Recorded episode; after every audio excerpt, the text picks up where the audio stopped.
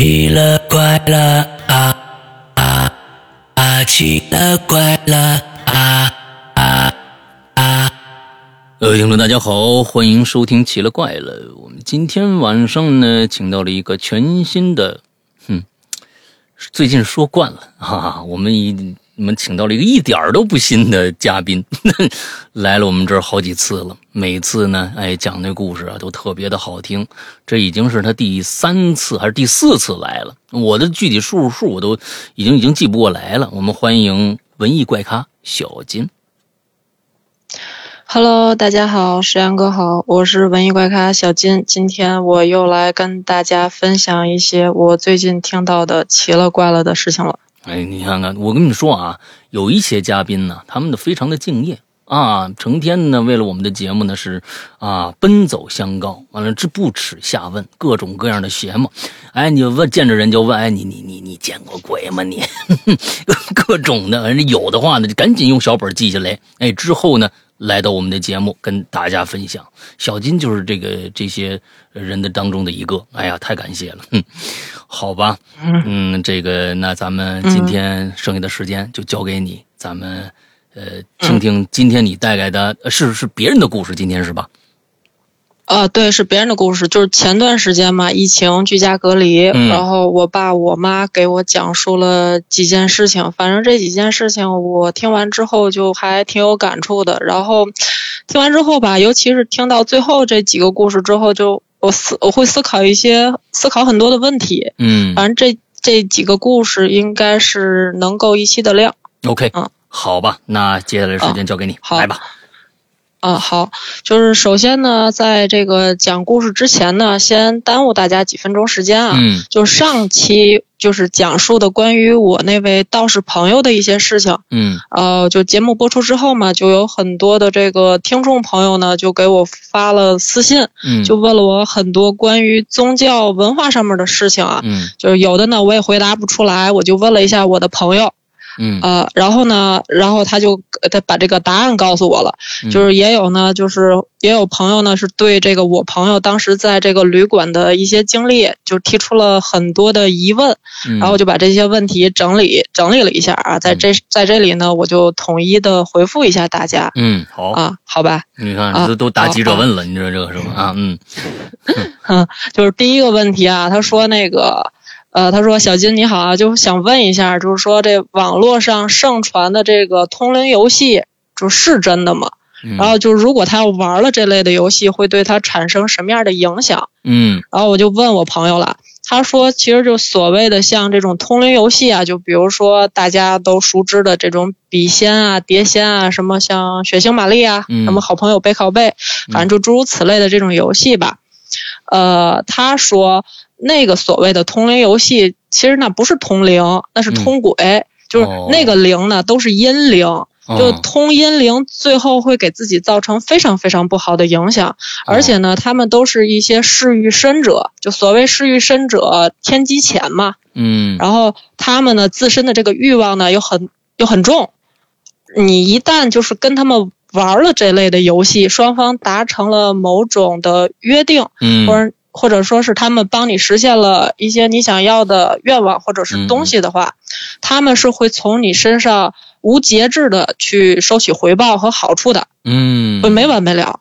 他给打了个比方，他说就好比是你种粮食吧，嗯。你找他们借了一粒米，嗯。等到你收获的时候，他们会找你要一斗米作为回报，大概其就是这个过程啊。跟借就所以说就是要和，对对对对对，和借高利贷差不多。嗯就所以说，就是你要和这些东西保持距离，就划清一个界限，才是就是比较好的做法。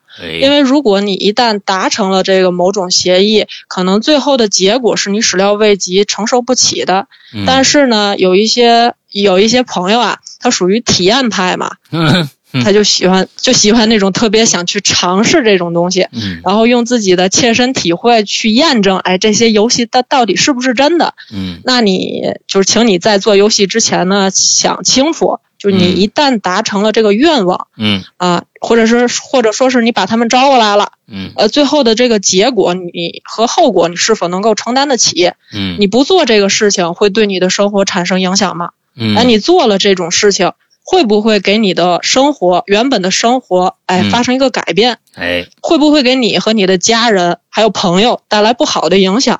自己想清楚了再做决定。你看看，就是反正他说啊，别做让自己后悔的事情。哎，嗯我是觉得这是第一个问题。人家说的是非常非常的清楚啊，人家告诉你了，嗯这东西呢有什么危害啊，知道呢，说你对那体验派啊，哎，哎反正你你想清楚就行了啊，后果自负就可以了。嗯，哎，行，挺好。对嗯就自己想清楚。呃，还有呃，还有一些问题就是针对于他上次那个旅馆的那些事情啊。嗯然后他说，呃，有些朋友就是这么说的，说你朋友不是道士吗？怎么这里面没有没有和这个阿飘对打的场面啊？啊，我遇到现实生活中的这个道士，他不是这样的。还有人问，就说啊，道士的本职工作不就是抓阿飘吗？为什么你朋友不把阿不把阿飘收了带回去超度他？为什么要给他灭了？嗯你朋友这么做，他不道德。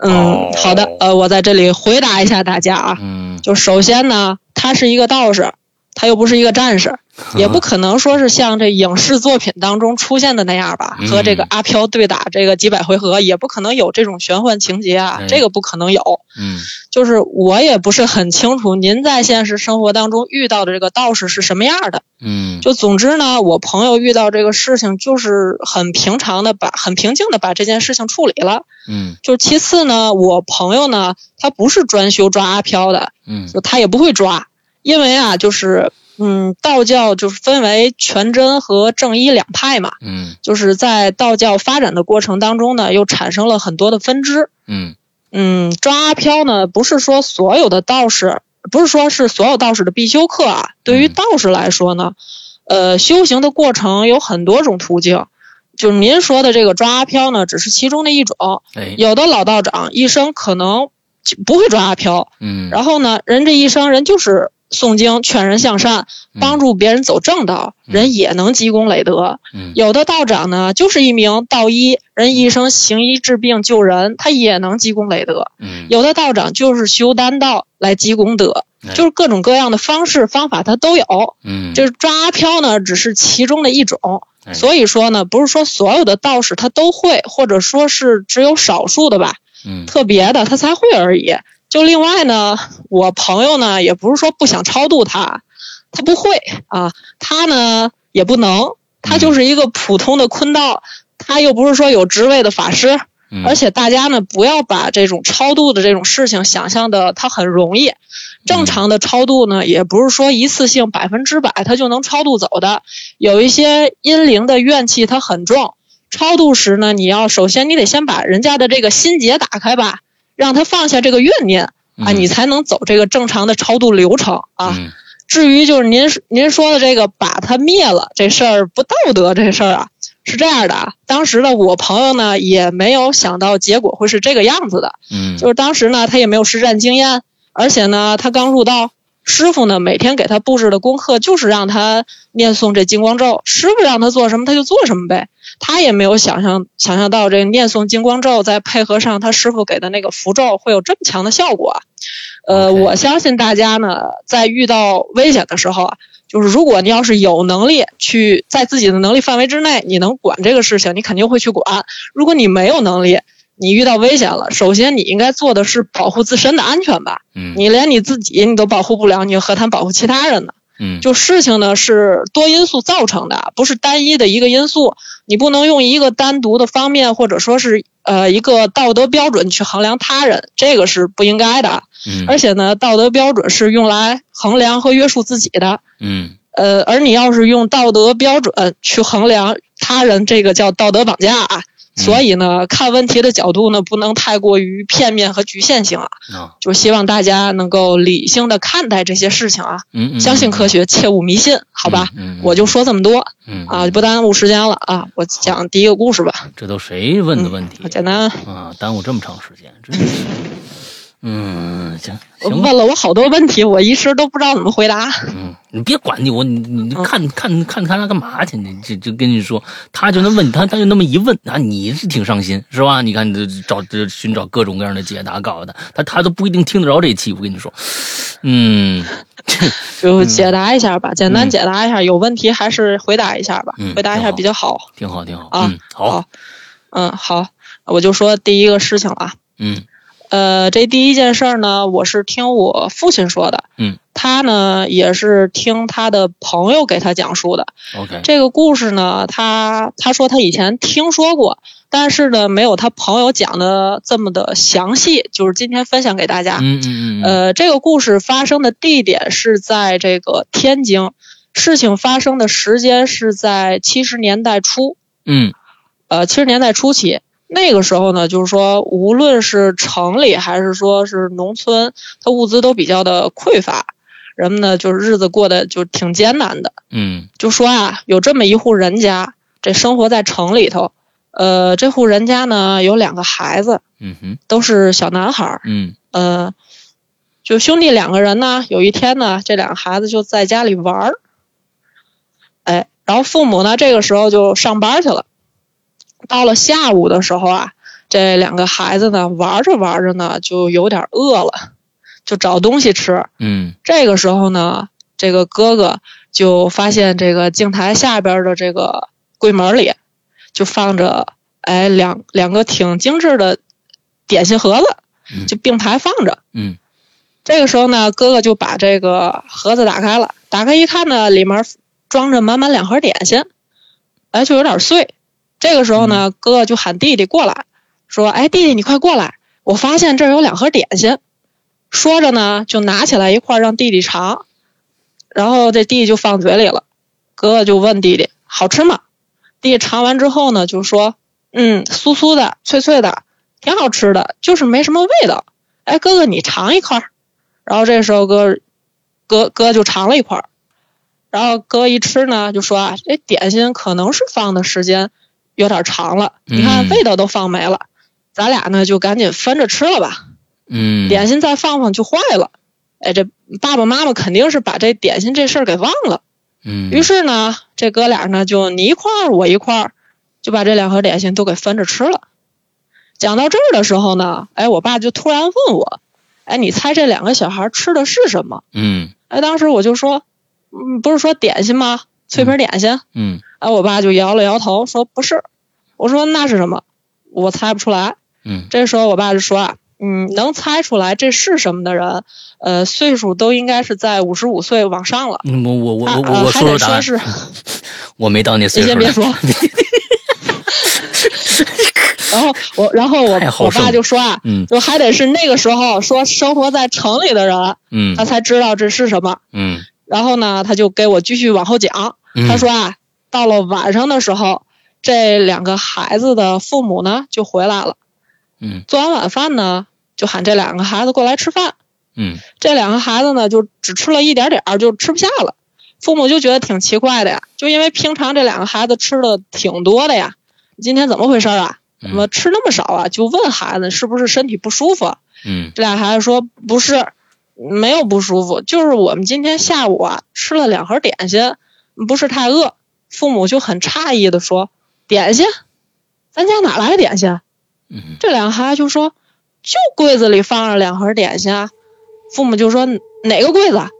孩子就说：“就镜台下面的柜子里。”父母这时一听，就赶紧急急忙忙的跑到那个镜台旁边，打开那个柜门，就把这两个盒子给拿出来了。呃，打开盒子一看呢，哎，两个盒子空空如也，嗯一点都一点渣都不剩了。这个时候呢，这孩子的这父母就直拍大腿，就说：“哎呦喂，你们两个小祖宗啊，你们俩吃的不是点心啊，你们俩把你爷爷奶奶都给吃没了，那是你爷爷你奶奶的骨灰呀、哎等一下，我猜错了，啊！”我猜错了，嗯我猜的很简单，我猜的太简单了，啊我天哪，这个我猜的太简单了，是骨灰吗？是嗯你接着往下讲，是这这是这是什么习惯？你听着呀你你你这你这往下讲，你听着，哎呀，你们俩怎么把这东西给吃了呢？哎呀，你们俩是行了，你们俩也算你们俩算是不干了。哎，讲到这儿呢，哎，讲到这儿呢，我爸说这故事就讲完了。然后呢，我就问我爸，哎，我说那为什么他这个父母要把这个骨灰放在家里啊？嗯。孩子也孩子也不知道啊，嗯。这这多那什么呀？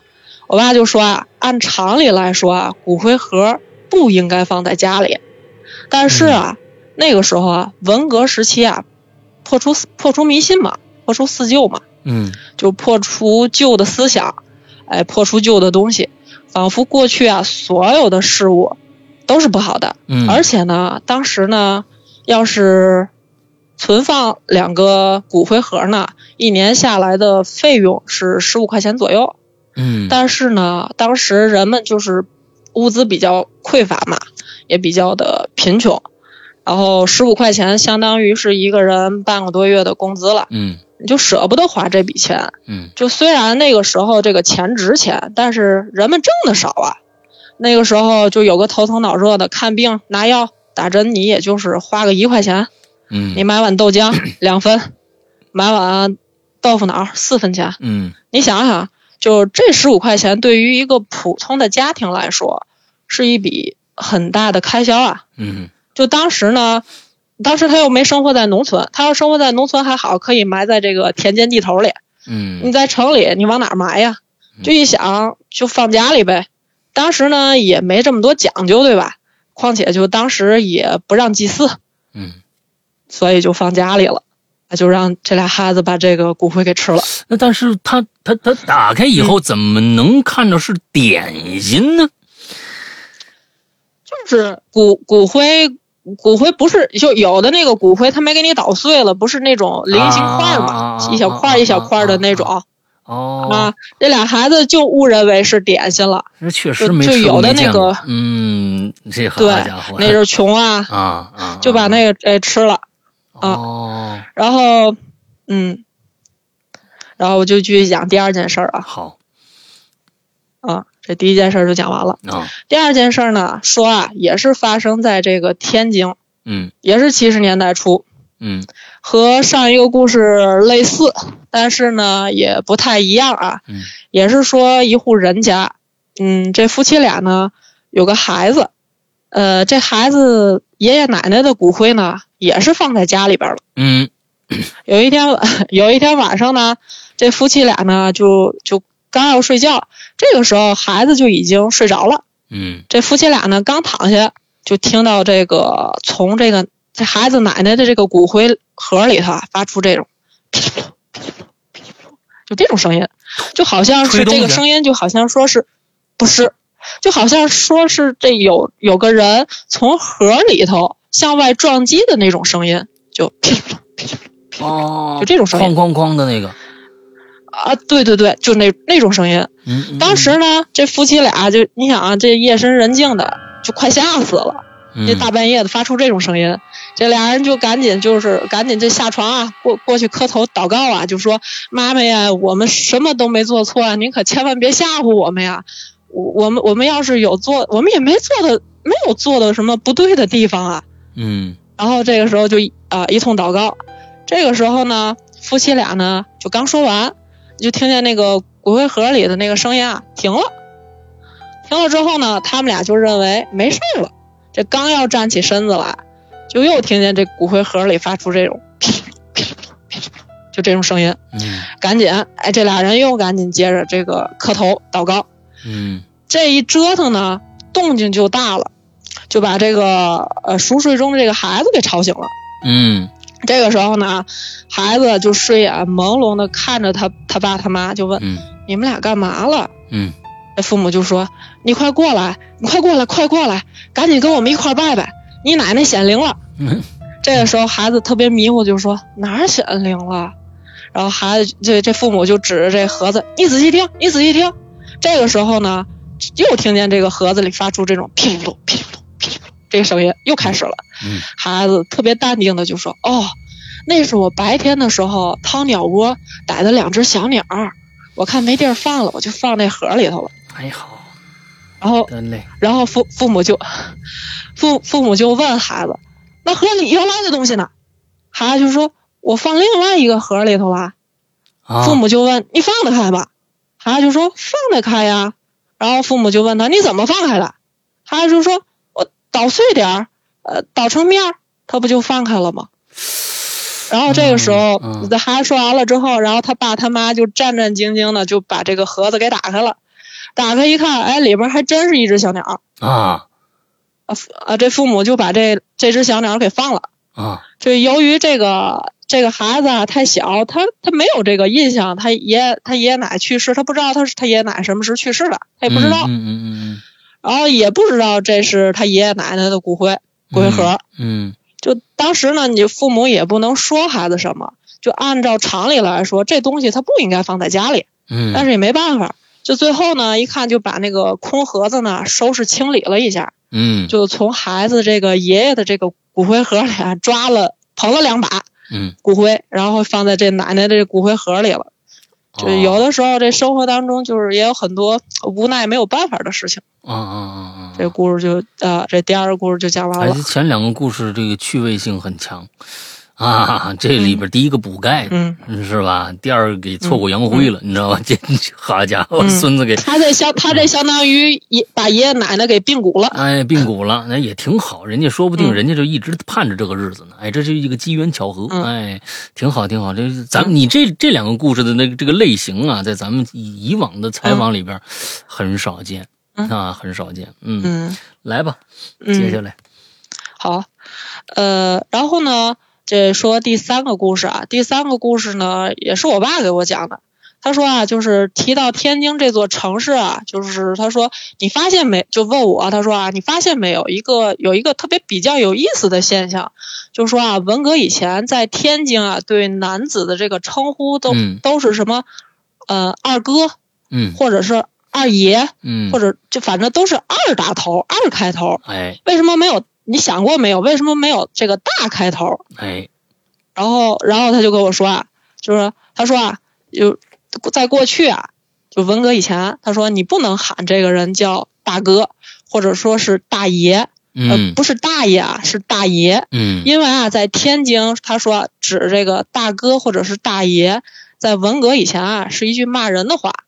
哦就当时啊，你要对他说啊，当时你要是这么喊人家，人家真的啊能脱了鞋，哎，拿鞋底子抽你。嗯打完你之后呢，旁边看热闹的人可能还会说一句：“打的没打的没错，该打。”为什么呢？就因为啊，这个在天津啊，这个大哥和大爷指的是泥娃娃。就说到这个哦泥娃娃呀，这泥娃娃指的是什么呢？呃，有应该是有看过河神的吧？河神这个嗯网剧、陶勇，啊，呃，就是说到这个这个娃娃，嗯指的就是这个娃娃大哥哎，知道了，啊，嗯娃娃大哥。嗯这娃娃大说到娃娃大哥呢，你就得提到一个地方，这个地方呢位于哪儿呢？位于天津古文化街正中心的这个地方，叫天后宫，嗯，也叫娘娘庙。嗯在过去啊，就是说结婚，呃，很多年，这夫妻啊，要是一直要是没有要到没有孩子的话，怎么办呢？就那阵儿的医疗手段也也不像现在这么先进，对吧？就会有很多人啊去这个娘娘庙拴娃娃嗯嗯嗯啊、有钱人家呢，就拴娃娃呢是拿那个红绳儿啊挑自己一个，就是在这个庙里挑这个心仪的这娃娃带回家。嗯走之前呢，会把这个香火呢放在这个供案桌上。嗯没有钱的人呢，就趁人这不注意，哎，偷个娃娃放包里，哎而且还挺灵的。哎，没过多久呢，这妇女就怀孕了。嗯就久而久之呢，无论你有没有钱，哎，这人们呢都开始偷娃娃了。嗯说啊，这偷娃娃比拴娃娃要灵，哎，说更容易怀孕。嗯呃，再到后来呢，就演变成什么了呢？就演变成了三更半夜去拴娃娃去。其实所谓这个拴啊，其实就是偷，偷多不好听啊，嗯拴就雅致一些嘛。嗯就为什么改三更半夜去拴了呢？就是它这里面就有人就说了，说啊白天的时候你拴娃娃呀，这娘娘啊她都知道是谁偷的，嗯就是你偷这娃娃，白天的时候这娘娘在庙里啊，她她知道是谁拿的。你要是晚上这个三更半夜去偷呢，你头上围块围块布嘛，你再加上晚上呢，呃，要是赶上这娘娘休息了，谁也不知道这个偷的这个人是谁，他不知道啊，他要赶上他休息了，他不就不知道是偷的是谁偷的嘛？啊哎，对，哎，当时呢，偷娃娃的呢还都是女人去，嗯没有男的去。嗯所以呢，当时就有很多这个女人啊，就是夜深人静的时候啊，就会从这个天后宫的这个外边有一个呃外边这侧墙，嗯，跳进来。嗯这面墙呢也不是很高，就手一扒这个墙头，一片腿儿你就能进来嗯去偷这个娃娃。嗯也是当当然了，他们也是白天看好了，就是说这自己心仪的这娃娃这个位置记住了，晚上之后呢就去去那个固定那位置去偷去，嗯然后带回家。呃，带回家之后呢，开始供养起来。这个带回家的这个娃娃呢，呃，就就是你们家的这大儿子了。每天一日三餐，嗯，就是饭做好了之后呢，先给他盛上，哎，然后一家人呢再开始吃饭。这女人要是怀了孕、生了孩子之后呢，你家拴的这个娃娃呢，就叫娃娃大哥。啊，你生的这个孩子啊，你生的这个孩子，以后要是有了，要是以后结婚有生了孩子，这拴的这个娃娃就不能叫娃娃大哥了，就得叫娃娃大爷。哦，呃，对，等到这个出生的这个孩子百天百天那天啊，百天的时候要去这个天后宫，也就是娘娘庙啊，嗯还回去九十九个带颜色的泥娃娃。就有钱人家呢，就在这周边的这个店里头，哎，就是塑这个九十九个娃娃，花钱啊，嗯嗯找人给塑。没钱的怎么办呢？没钱人家的，没钱人家呢就拿这个模子自己扣娃娃，嗯，然后再画上这个眉眼儿还回去。嗯嗯每年呢，啊、每年还要给这拴的这个娃娃大哥呢洗一回，因为这周边天后宫周边有一些这种洗娃娃的店，嗯，手艺店，嘿，哎，一条龙服务了套一层，就所谓的这洗，其实就是往上套一层，嗯嗯嗯，就代表这娃娃大哥呢长了一岁，啊，而且呢，你生的这个孩子呢，啊，永远不能回天后宫，就不能去娘娘庙了，哦，因为啊，这是娘娘的孩子，哦你给人，你偷了人家的孩子，然后你要带这孩子要去这个店里头，让娘娘认出来再给收回去，哦所以就这辈子就不能去啊哦。呃，当时这些呢，呃，当然了，这些也都是过去的事情啊。就到了后来呢，文革时期嘛，就开始砸这娘娘庙。嗯呃，我爸爸的这个同事的这个哥哥呢，当时就是这个红卫兵，就参与了这场运动，就在那个海河海河畔嘛，因为当时那个娘娘庙离那海河畔挺近的，嗯就在河畔，在在在这个海河这河畔这边上呢，就砸这娃娃，确确实实看见这从泥娃娃里头冒出来的是青烟，哦，青烟啊，就嗯按照常理来说呢，这种泥像呢，应该冒的是那种土烟儿。嗯对吧？不应该出青烟。就当时那段时间呢，就住在这个附近的这个居民，有的总能听到这个婴儿的这个啼哭声，嗯，而且啼哭声呢持续了很长一段时间。就是因为当时砸的那些娃娃当中，有的娃娃已经有好几百年的历史了，哦也算对。他是他那阵儿有一个娃娃山，哦，就是你想他他也得还娃娃嘛，对对对，还一个人哎还九十九个个了啊啊啊啊啊，九十九个他那他得多少娃娃？嗯，里头还有还有元代的呢。哎呦，还有元代的那种娃娃，就也算是文物啊，就都给人砸了。就是现在呢，你要是再去天后宫呢，也还也还是能看见这个有拴娃娃的。嗯现在拴一个娃娃呢，就是明码标价了啊，多少钱呢？是一百零二块钱。这幺零二指的是什么呢？指的是要领儿，哦哦哦哦，谐音，意思嗯啊。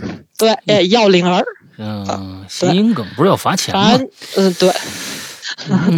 啊，然后我爸说这个算是天天津的一个嗯挺独特的一个民俗文化吧。哎，这个这个故事啊，一个是在河神里边有过，还有一个呢，在但是他讲的不是太细，他那个、嗯，还有一个故事，在我们的故事里面有一个叫《蒋家小院儿》，里边也是啊淘娃娃的故事，跟这个很像。啊哎，也是自己拿回去一个娃娃，是生孩子这么一个事儿。哎，跟这个挺像的。嗯嗯嗯嗯嗯，嗯，来吧，接着。行。好，我说第四件事儿啊，嗯这第四件事儿呢，这是我妈给我讲的一个故事。她呢是听我姥姥给她讲的这件事儿，嗯说呀、在我姥姥他们这个镇子上，有户人家这儿子呀到了成亲的这个年纪了，嗯就说好了门亲事，也定好了这个结婚的日子。嗯孩子呢要成亲了，父母呢就得给孩子这个置办呀，嗯，就什么桌椅板凳儿、嗯一些应用之物吧，嗯就开始挑选。这桌椅板凳儿就都置办齐了呀。然后有一天呢，就逛集市的时候呢，就看见有人这个卖一个大衣柜，哎，样式挺好的，嗯还挺便宜，嗯就是有点旧了。这卖家具的人啊，就说啊，回去的时候啊，你这个刷刷漆，就跟新的一样。然后这个孩子他爸呢，就把这个家具就以很便宜的这个价格买到手了。回到家之后呢，他就把这个衣柜翻了翻新，嗯刷了刷这个漆，嗯一看这个，他一看呢，这刷完刷完漆，等漆干了之后，一看，哎，这衣柜还挺好的，还真是挺好的，木料呢也还不错。哎，没过多久呢，这儿子就成婚了。当时呢，成婚之后呢，挺平静的就度过了一段时间。嗯这个时候呢，这个儿子就外出出河工嗯啊、需要外出一段时间啊、这家里呢就剩下这个父母和这儿媳妇在家。嗯哼然后儿媳儿媳妇自己在自己那个房间里头呀，到了晚上的时候，这儿媳妇就总能听到这个衣柜里发出这种这种木头开裂的这种声音。哦，就当然这种声音很正常啊，因为北方地区嘛，就是干燥，冬天空啊空气干燥嘛，嗯实木家具它开裂发出这种声音很正常，嗯就也就没当回事儿。嗯又过了几天呢，他睡觉的时，他晚上睡觉的时候呢，他听到这个从衣柜里发出来的这个声响越来越大，先是发听到啊发出咔咔咔，哎，过了一会儿这声音停了，他以为就没事了，他就继续睡。这个时候呢，他就听到咔咔咔这种声音，就好像是似笑非笑的这么一这么这么一种声音，就持续了有有一段时间吧。人的笑声啊？，呃，就就是那种，我我说形容不上来，就是反正就是夹杂着那个木头的那种声音嗯啊、嗯，就是这种似笑非笑的那种声音。反正这声音一出来之后呢，就吓得这儿媳妇儿一激灵，嗯。哎，当时就没有了这个困意了，嗯。就也睡不着啊，他就在那儿干坐着，在那炕上坐着，就等到白天的时候呢，这儿媳妇儿就走到这个衣柜衣柜跟前儿，就看了看这木头是，这个看了看这木头啊没有开裂的地方嗯。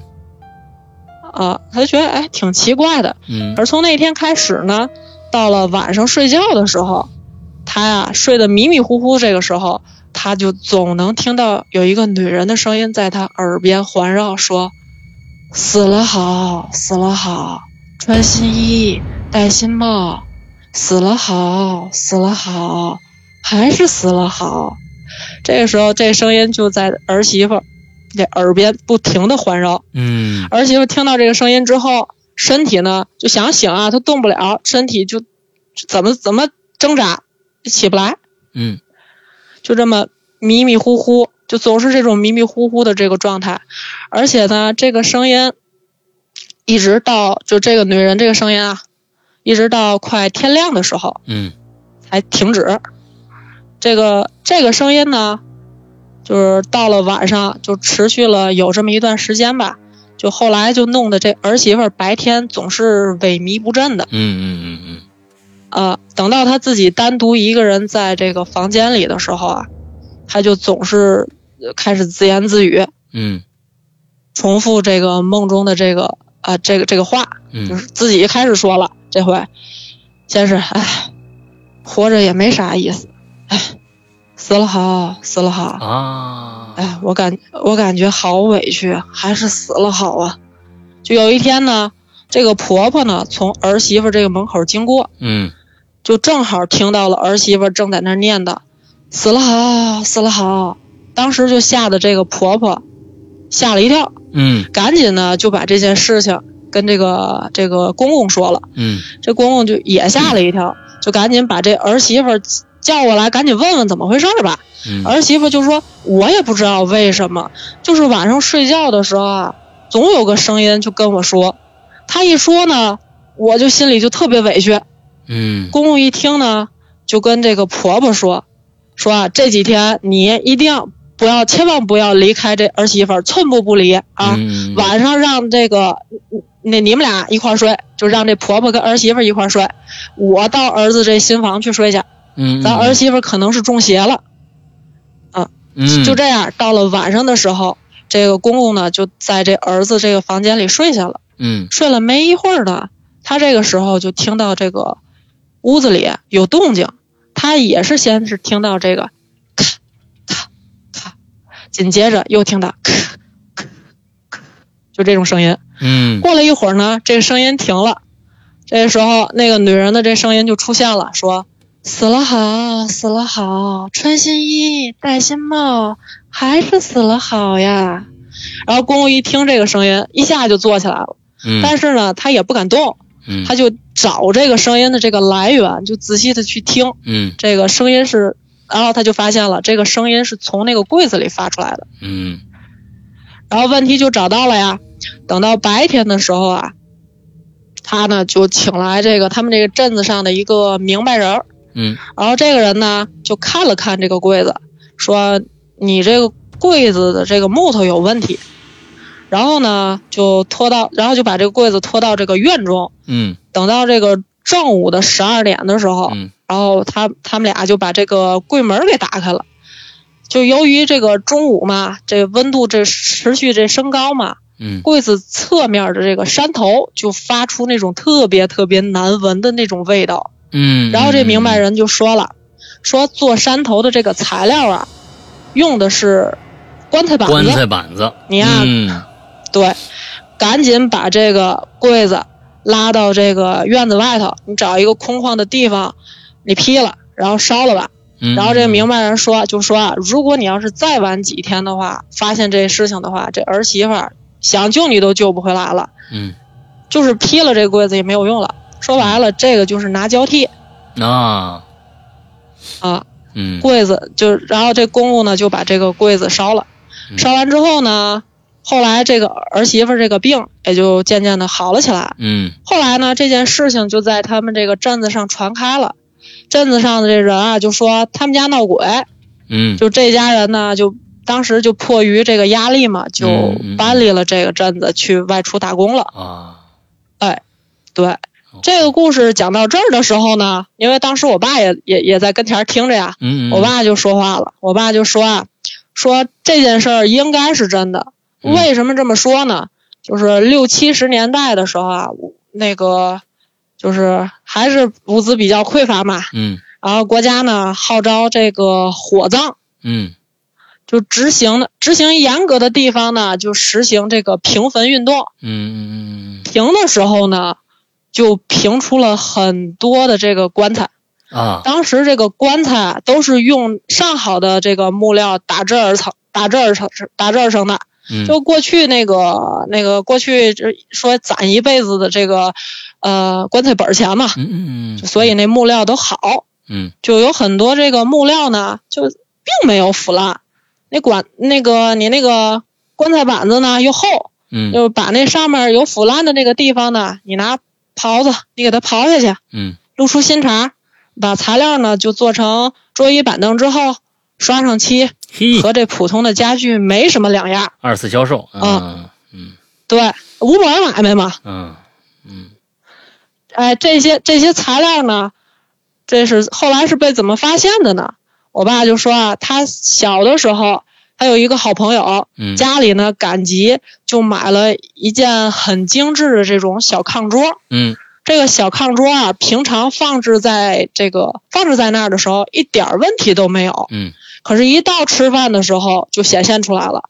这桌子上啊，你不能放热的东西，你啊只要是放了这个热的这个东西，就总有一种说不出来的这种特别特别难闻的味道。哦这个味道还特别噎人。就听我爸哦回忆说啊，搁现在来说，这个味道就有点像这个狐臭和这种臭胶皮混合在一起嗯发出来这种味道。嗯嗯嗯就吃饭的时候，这整个房间里都弥漫着这个味道。嘿一股自然味儿是吧？就但嗯呃，反正挺难闻的。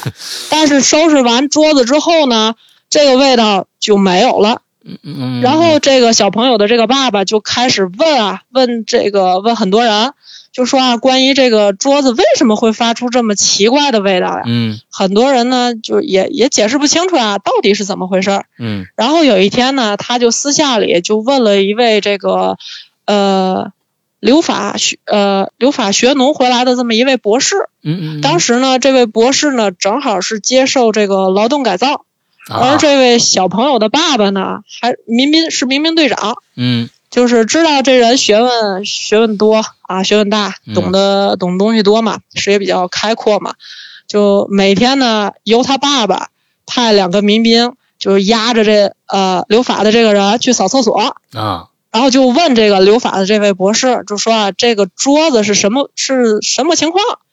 然后这位博士呢就想了一会儿，就说嗯，呃，在我没留法之前啊，就听这个村子里的老人提起过，就是说啊，当时有一些不法之徒为了挣钱啊，嗯。不择手段，嗯嗯嗯，把坟平了之后啊，用这棺材板儿打造一些家具物件儿。嗯。这些家具呢，平常和普通的这个家具一样，嗯。但是不能预热，一预热这个味道就出来，嗯。而且预热后呢，散发出来的这个就味道都不都有所不同，是因为啊这个棺材的这个木料不同，嗯和这个人散发出来的这个体味儿不同，混合在一起散发出来这个味道也不同。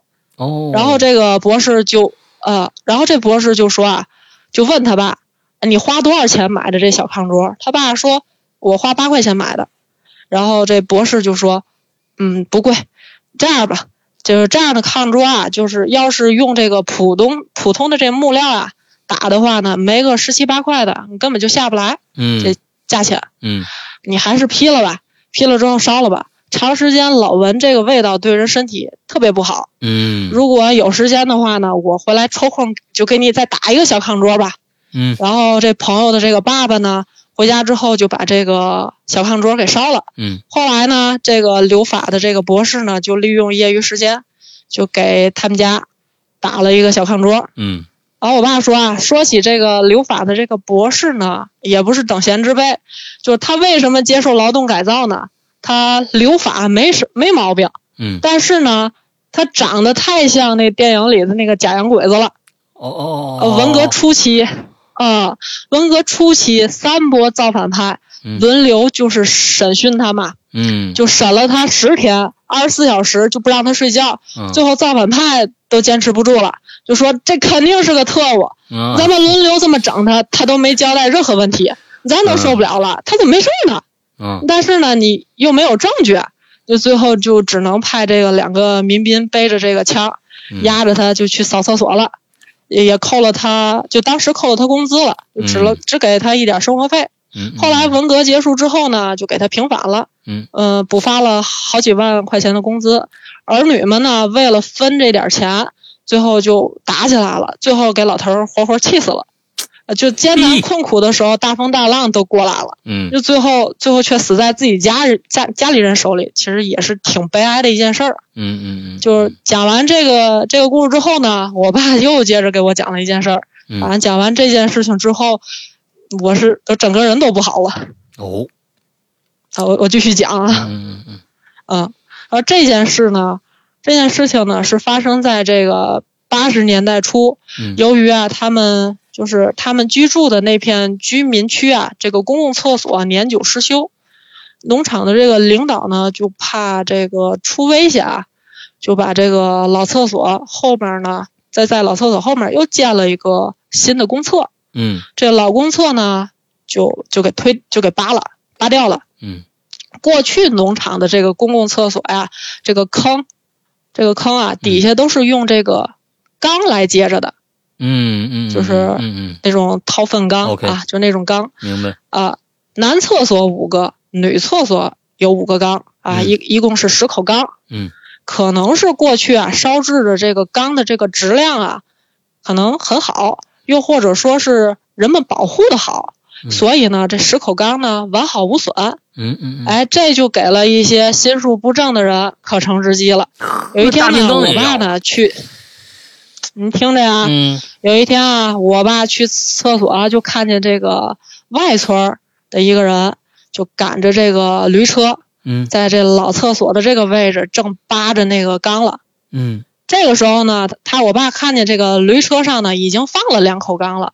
当时呢，我爸年龄呢也不大，呃，只有十五岁。嗯我爸就想，他扒这个缸干嘛使？嗯干嘛用？嗯那肯定是拿来卖呀。你把里面已经干了的这个东西淘干净了，你再用这水刷刷，清洗干净了，跟新的一样。买缸的人也不可能知道知道是怎么回事啊，这这这买回到家之后够大的，我的天哪！嗯这属于无本买卖啊。啊买回到家之后，这这缸肯定是用来装米或者是装水啊，要不就装面，要不就用来咸腌咸菜。啊，这缸谁买谁上当啊！想到这儿之后呢，我爸呢就抄起了这砖头，把剩下的那几口缸那缸沿儿都给砸了。啊我当时就问他，就说：“那驴车上那缸你怎么不砸呢？”嗯我爸说：“我哪敢啊，人家手里有家伙，车上有这个铁锨、羊镐、嗯拔刀，而且这人又人高马大的，父母又都上班去了，就我一个人，嗯嗯，真要打起来了，我也打不过人家。嗯当时这个人呢，就看我爸呢把这个缸样儿都给砸了，就什么话都没说，嗯就赶着这个驴车走了。嗯最主要的这个原因呢，是这个人啊不是农场的，就是不不是这村里的人嗯啊。没过几天呢，我爸呢和朋友们呢，就是去这个二十里地以外的这么一个地方去赶集去玩去。嗯哎，正巧就看见那天扒缸的那个人了，哦在那集市上卖缸，嗯当时已经卖出去一口了，嗯，还剩下一口。哎这个故事就讲完了。反正我听完以后，嗯嗯 OK 嗯，这个故事就讲完了。我听完故事以后呢，我就问我爸，如果要是放在现在来说，你还会砸这几口缸吗？嗯我爸想了一会儿，他说：“嗯，我得想想。就当时年轻也没想那么多。那个人车上头放的哪个，嗯，这么多家伙，哪个家伙吵起来都能要人命。嗯搁在现在来说，他得想想。嗯反正就是、呃听完这三个故事之后吧，我觉得就挺细思极恐的。嗯就是这些都是生活当中就是说经常能出现的这种物品。嗯就听完之后，呃真的心里挺堵得慌的，也挺不舒服。嗯嗯嗯，就是人，你不能人为了这个挣钱不择手段吧？嗯嗯嗯嗯嗯就有有些时候，嗯、您说，嗯，我是觉得呃那个时候跟现在比其实没差了，嗯对不对？现在其实感感觉上比比那个时候更恐怖。你说是挣钱不择手段，那、现在挣钱不择手段的嗯方式，我觉得只是有过之而无不及呀、嗯、那个时候嗯我是觉得，那时候人简单，人简单。咱们就说嗯最后一件事儿，咱们就说最后一件事儿。呃，那个时候还有人愿意，呃，花功夫去把那个缸拿出来，回去清洗干净之后就卖了，之后卖了。嗯我告诉你，哎，这缸您您看看多好，哎呦，这缸啊，您拿回去用去吧，用用两辈子都用用不坏。他还能干这个事儿，而现在呢，我告诉你，现在有可能啊，他把那缸拿出来以后，连洗都不洗就卖给别人了。我觉得区别是在这儿。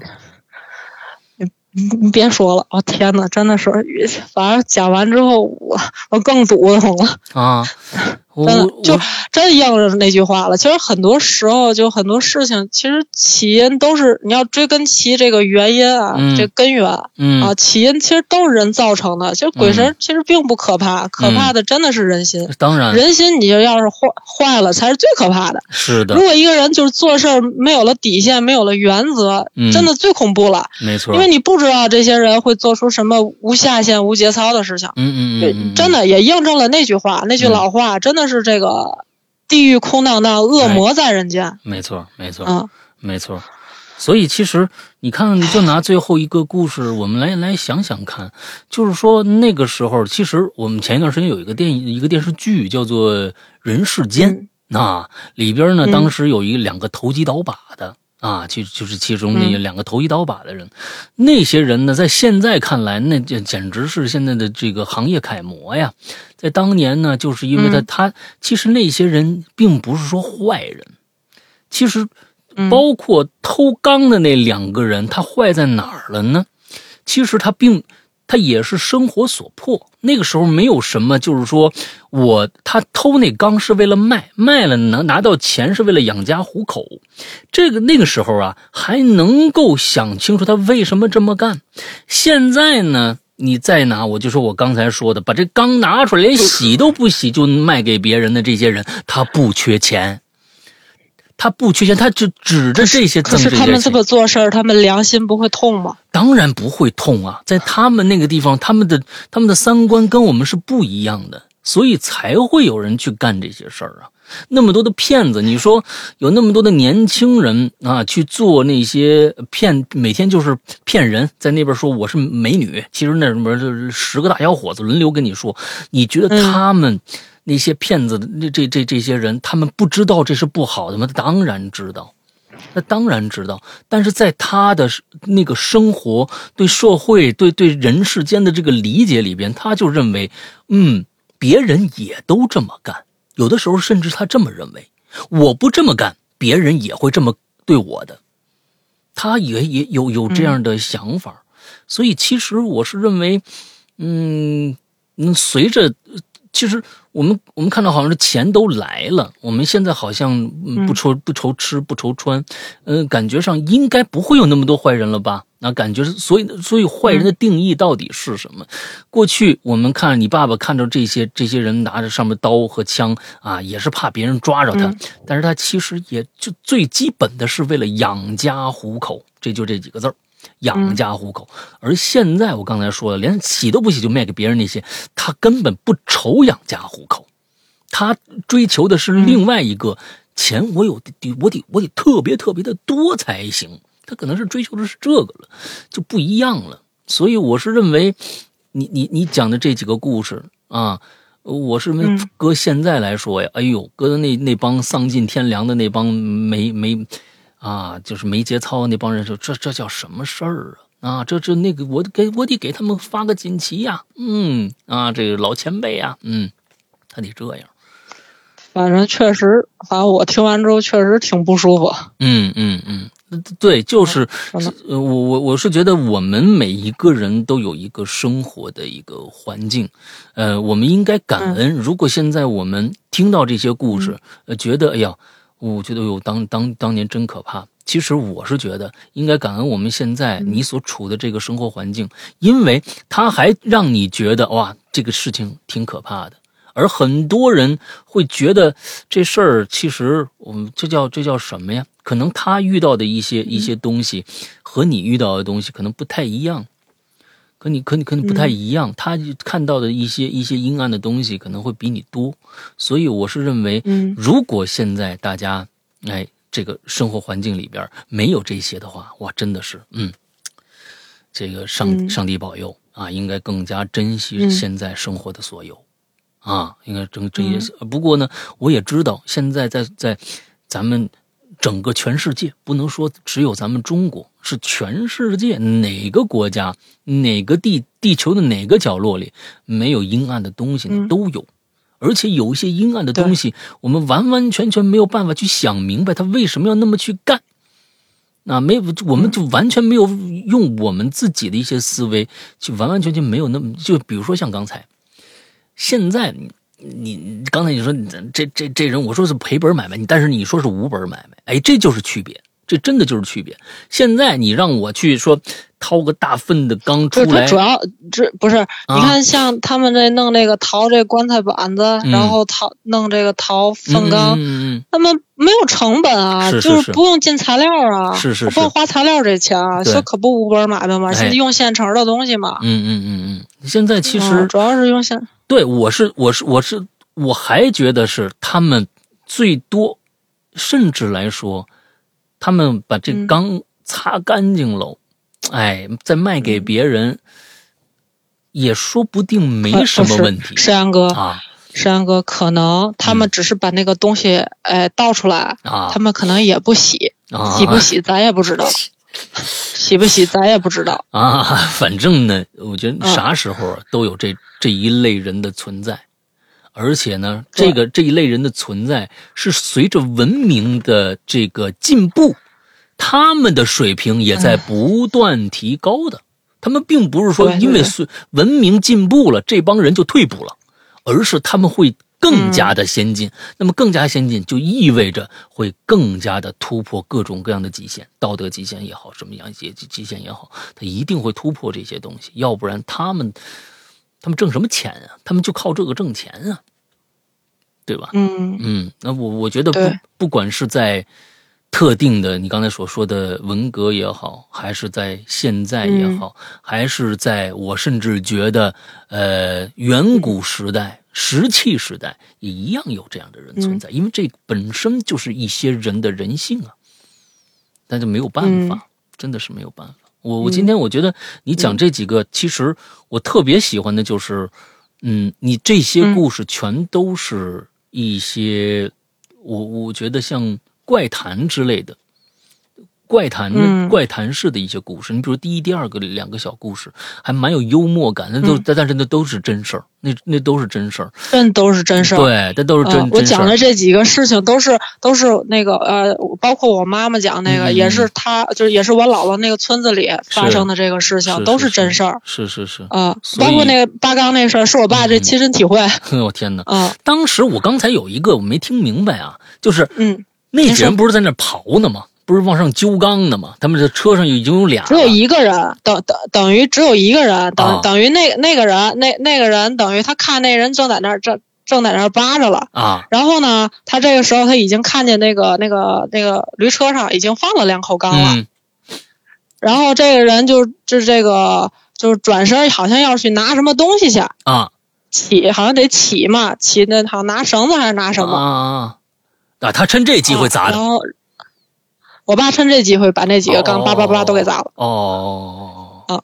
你看这这个啊是是这是啊！现在我觉得现在他不砸那几个，他这十口十口钢嗯都弄走了。嗯嗯嗯嗯，现在呀，你说你爸你爸说那句话是个实话，真是是个实对话。你他他说他他确实他得想一想他，得想想啊。我不过嗯我是觉得现在有有你爸像那当年那样的人吗？有，一定有。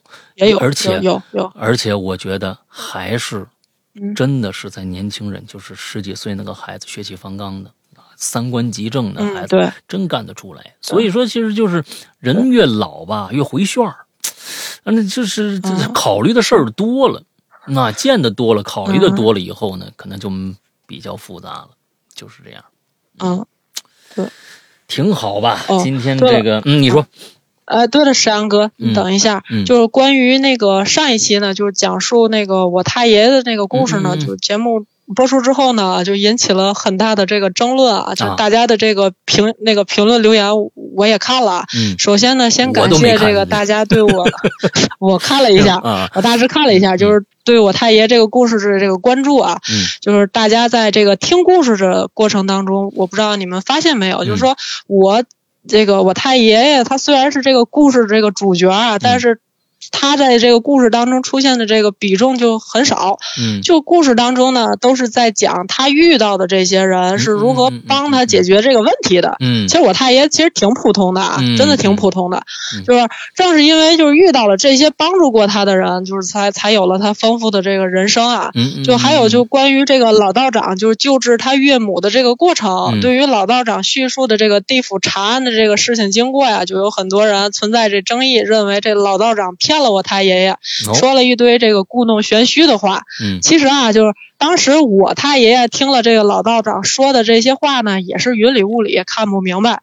就真正让他完完全全就是相信这个老道长说的这个话，其实最关键的原因是因为最后那砍头窗不嗯掉了之后嘛，是窗面儿窗面好了之后，就留下来一个像钉子眼儿大小的这么个伤疤，嗯这是最关键的，嗯就不得不让他相信。就嗯再加上之前老道长把他母亲的这个魂魄给拘过来了。嗯就十多年以后呢，又听他母亲亲口提到了这件事情，他也就完完全全的就相信这位老道长说的这些事情了。嗯，就既然故事啊能一代一代的传下来，就是肯定是有它的道理。嗯就对于玄学上的这个事情呢，仁者见仁，智者见智吧。嗯嗯嗯，大家别较真儿，好吧？哎就是说，还有说在天津发生的这一些事情，就有嗯网友啊私信我，就说啊，说我怎么知道这个天津档案局有，就是说，就说啊你怎么知道这天津档案局有你们家这档案的？嗯呃，我在这里呢统一的解答一下，就当时九几年的时候呢，就我父母上班的这地点是在这个城里，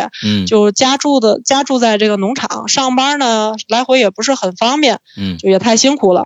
本来呢，在市里呢，我家呢原本是有房产的，就嗯文革的时期呢就被强占了。嗯就经过几次这个改变之后呢，它就成为了一所这规模不大的这么一所技校了。嗯呃，我爷爷本来当时呢是不想要的，嗯因为他也不是太愿意回忆过去的这些事情了。但嗯是，一旦一看这确实是没有什么办法，最后呢就走上了这司法程序，要回了这个得得要回来这城里这房产啊。就首先你得取证吧，嗯取证这个老房契呢，呃，要去这个档案局去取证。嗯而当时呢，这个档案局呢是不对外开放的，嗯就不对外的。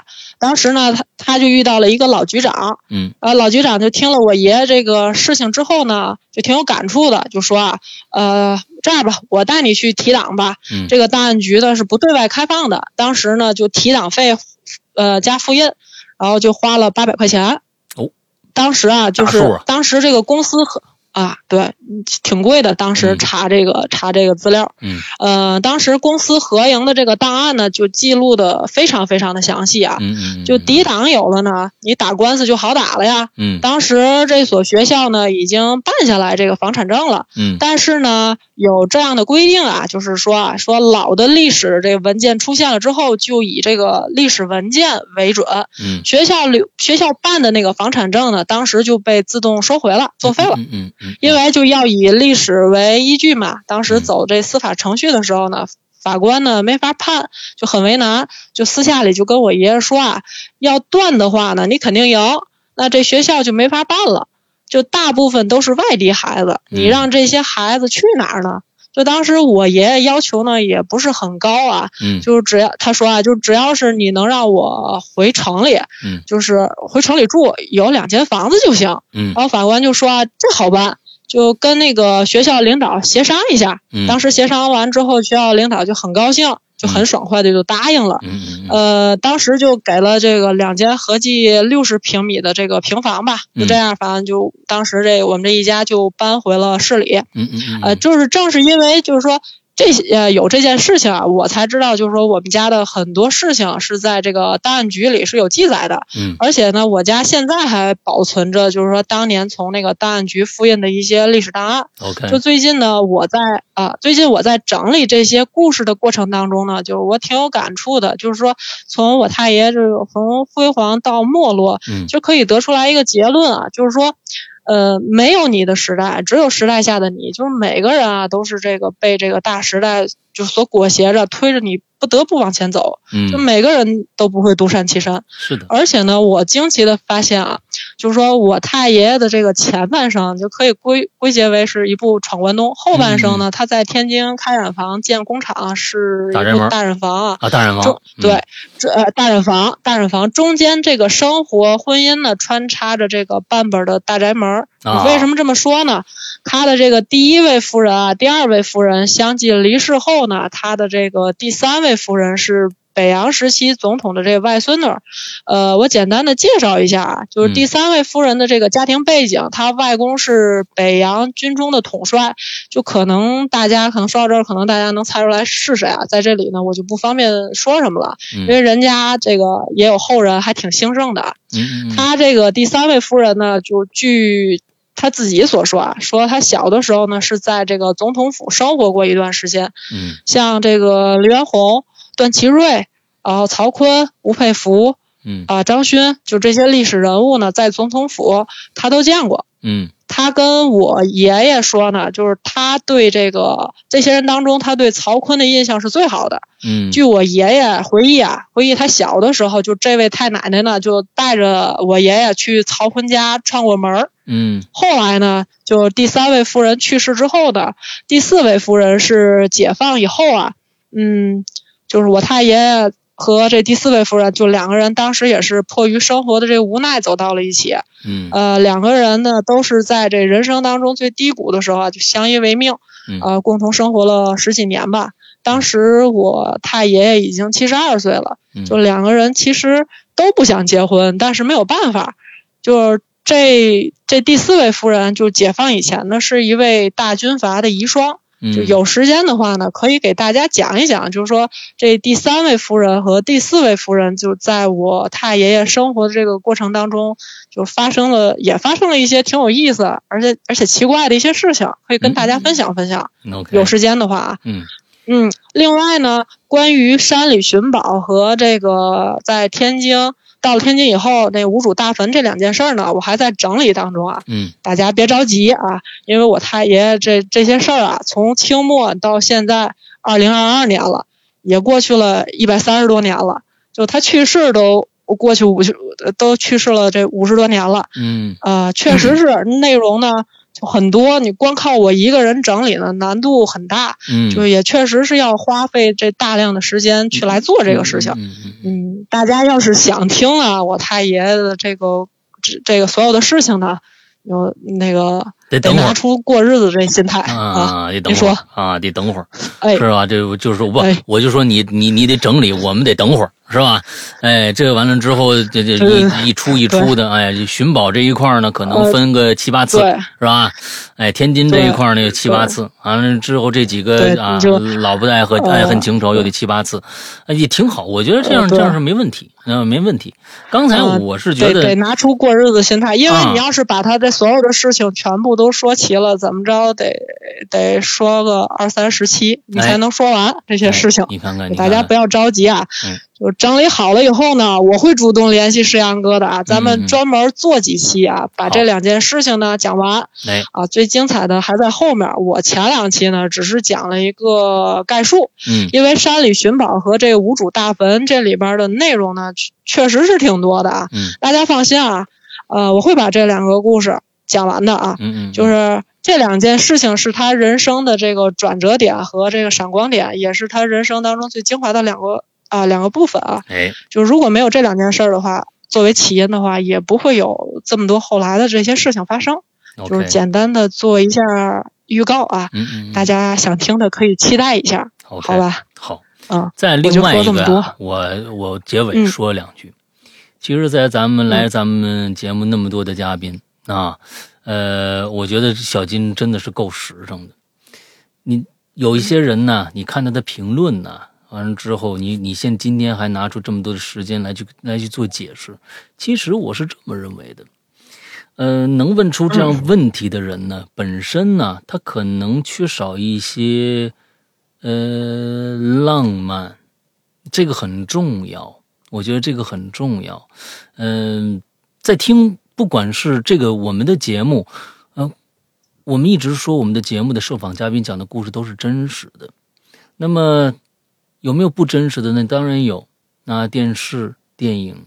各种各样的文艺题材的一些一些一些作品，嗯，都是假的。那假的他可以信，但是像一说到这是真事儿，他就开始较真儿了。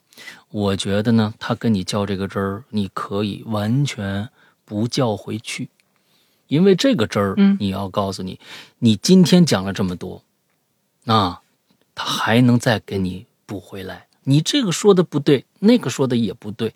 其实啊，每个人心里都有一、都有一杆秤，这个秤很重要。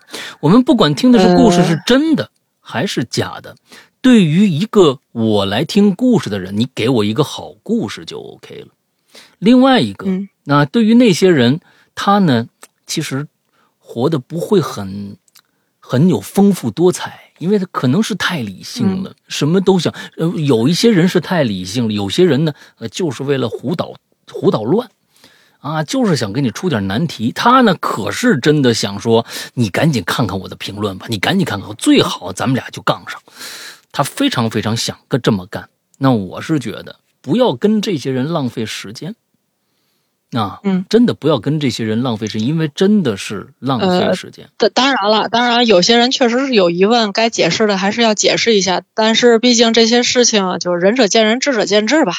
嗯，啊对，嗯对，嗯所以其实有一些事情啊，是你们家族的隐私啊，这个东西呢，不必要拿出例证给他们证能证明的清清白白，我这真的是真事儿或者怎么着的。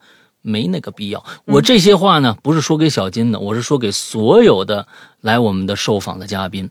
你已经带给大家大部分人、大绝大部分人快乐了，那么这一小撮人，我们可以真的当他是透明的就好。